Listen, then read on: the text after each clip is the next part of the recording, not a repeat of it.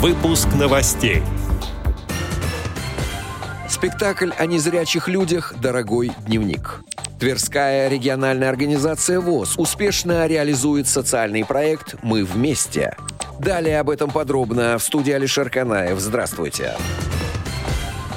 Тверская региональная организация Всероссийского общества слепых активно реализует социальный проект «Мы вместе» на средства субсидий от правительства Тверской области, сообщает Медиавоз. Проект «Мы вместе» предусматривает социальную помощь инвалидам по зрению и содействие их реабилитации средствами культуры и искусства. Задача – обеспечить, чтобы лица с ограниченными возможностями здоровья, независимо от места их проживания, могли быть как зрителями, так и непосредственными участниками культурных, связанных с отдыхом или досугом, духовных и социальных мероприятий в доступных для них форматах. Срок реализации проекта с декабря 2021 года по 31 декабря 2022 года. В рамках реализации данного социального проекта Тверская региональная организация ВОЗ в декабре прошлого года и январе этого закупила оборудование для транслирования совместных интерактивных мероприятий. С 1 февраля 2022 года начался монтаж и установка оборудования в восьми местных организациях Тверской региональной организации ВОЗ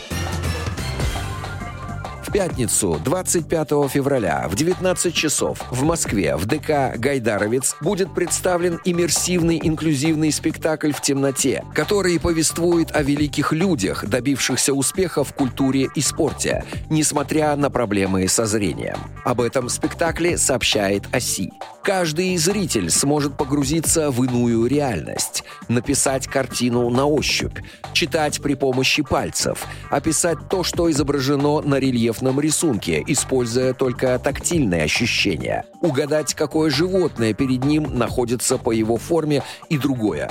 Это возможность по-другому посмотреть на окружающий мир. Спектакль представит автономная некоммерческая социальная организация развития культуры, спорта и туризма сельских территорий «Добрые традиции» и театральный проект «Арт-чердак. Мамин театр» в рамках грантового конкурса инклюзивных театральных проектов в сфере детства благотворительного фонда «Анастасия».